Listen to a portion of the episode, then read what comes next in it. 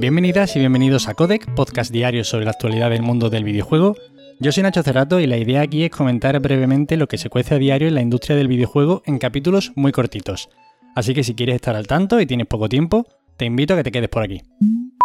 Y hoy vamos a empezar comentando el Pokémon Presents, el evento digital de The Pokémon Company, que tuvo lugar ayer, en el que se han mostrado detalles de las nuevas entregas de la saga, Leyendas Pokémon Arceus y Pokémon Diamante Brillante y Perla Reluciente. Lo más interesante aquí ha sido ver más gameplay de Leyendas Pokémon Arceus, ya sabéis, el demandado eternamente Breath of the Wild de Pokémon, de mundo abierto, que recuerda a una mezcla entre este y al Monster Hunter, pero creo que esta comparación le deja muy mal parado. Y de hecho creo que que haya salido hace poco el Monster Hunter Rise para Nintendo Switch es lo peor que le podría haber pasado a este juego porque el juego de Capcom la verdad es que hace magia porque parece imposible que se pueda ver así de bien un juego de ese estilo en Nintendo Switch. Y claro, el Pokémon pues queda muy lejos. Aún así, si os soy sincero, la pinta que le veo al juego no me parece tan mala como no sé por qué me lo parecía en el primer tráiler que se vio. Creo que no es un buen tráiler en cuanto a cómo está montado y todo eso, pero bueno, se ve bastante del juego y a mí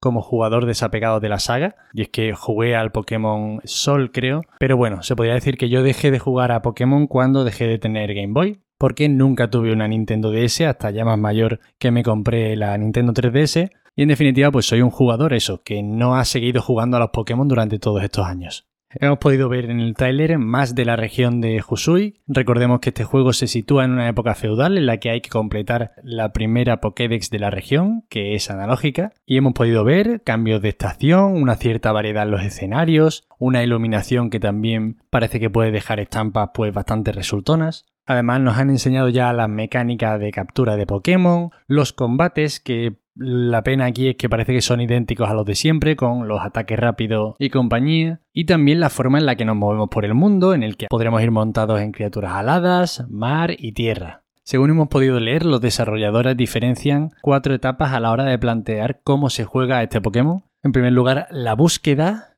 que engloba todo lo que es la exploración y el conocimiento que vas adquiriendo sobre los diferentes tipos de Pokémon. La observación, que es cómo te vas acercando a este Pokémon y vas aprendiendo sobre su naturaleza, cosa que parece que va a ser importante o crucial a la hora de capturarlo. Esperemos que todo esto no se quede en palabras. La parte de debilitar al Pokémon, que básicamente pues cuando empiezas a darle de leche con tu otro Pokémon para que se quede más atontado y lo puedas capturar. Y por último eso, la captura.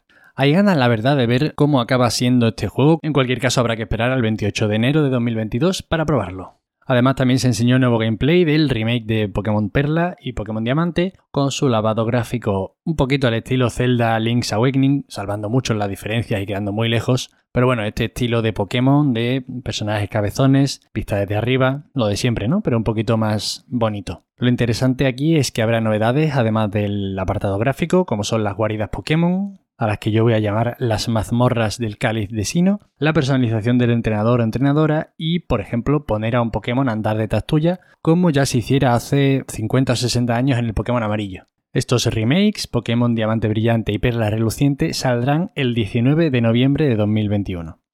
Y por último, hay más cosas en el evento, pero bueno, como siempre comento lo que más me interesa.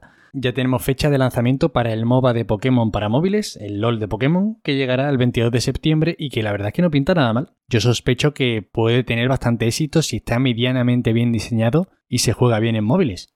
Además también se habló de la escena competitiva de Pokémon, de Pokémon Go, que ya ha cumplido 5 años, aunque parezca imposible, cómo pasa el tiempo, madre mía, de Pokémon Café Mix y de Pokémon Master X. Os animo a que veáis el evento, los que queráis entrar al detalle, porque yo no soy para nada conocedor de la saga. Como he dicho al principio, estoy ciertamente desapegado. Y bueno, que os dejo en las notas del episodio el enlace al evento.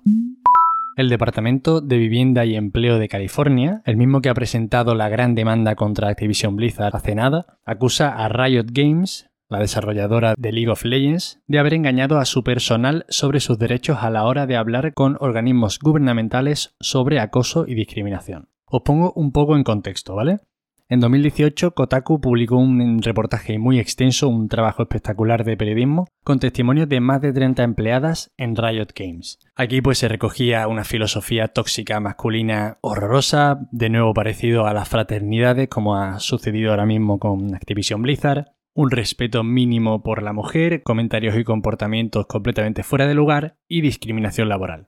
Un año después de esto, la empresa acabó indemnizando a sus trabajadoras por un total de 10 millones de dólares lo que supuso que un centenar de mujeres de la compañía renunciaran a sus derechos sin previo aviso. Es entonces cuando el Departamento de Empleo de California pues muestra su preocupación por el lenguaje que se usa en estos acuerdos entre las mujeres damnificadas y la compañía. Y es que en ellos se sugería, y cito textualmente, que los empleados no podían hablar voluntaria y francamente con el gobierno sobre el acoso sexual y otras violaciones de sus derechos. Claro, esto derivó en que el Tribunal de Cuentas exigiera a la compañía rectificar sus exigencias en los acuerdos, pero la cosa se ha ido alargando e incluso han conseguido retrasar el proceso hasta un par de veces. Ahora, a través de The Verge, la compañía ha asegurado que está enviando avisos a las ex empleadas para informar de que estos acuerdos de indemnización en ningún caso prohíben hablar con agencias gubernamentales. De nuevo, otro día más con una compañía comportándose de forma cuanto menos muy criticable. Si ayer hablábamos de que People Can Fly no había podido obtener aún beneficios de Outriders a pesar de haber vendido entre 2 y 3 millones de copias y de que el juego estaba funcionando bastante bien, hoy hemos conocido, según el informe financiero de THQ Nordic, que Biomutant, el juego desarrollado por Experiment 101, cubrió sus costes una semana después del lanzamiento, a pesar de que el lanzamiento de este juego estuvo ciertamente cargado de críticas, hasta tal punto de que tuvieron que ponerse a trabajar en un parche importante tras escuchar a toda su comunidad. Un parche muy completo que prácticamente tocaba todos los apartados de su juego, ¿eh?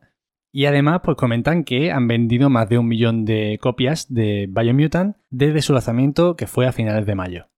En el informe de THQ Nordic también comentan que Valheim, del estudio Iron Gate, este juego de acción y supervivencia en un mundo procedural con estética vikinga y criaturas mitológicas, que llegó más o menos de tapadillo pero que está funcionando espectacularmente bien, ya ha vendido más de 8 millones de copias desde su lanzamiento.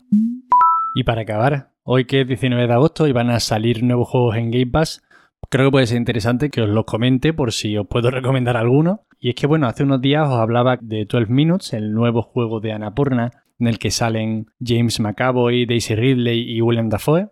Una especie de historia de bucles temporales que tiene muy buena pinta.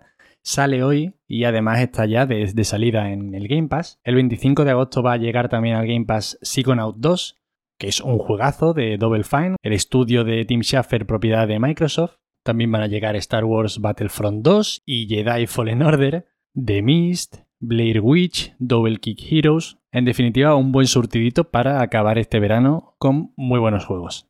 Y esto es todo por hoy. Espero que os hayan resultado entretenidas las noticias. Ya sabéis, cualquier sugerencia, queja o comentario podéis contactarme a través de arroba Nacho Cerrato en Twitter. Muchísimas gracias como siempre a los que estáis al otro lado, os lo agradezco de corazón y nos vemos mañana. Hasta luego.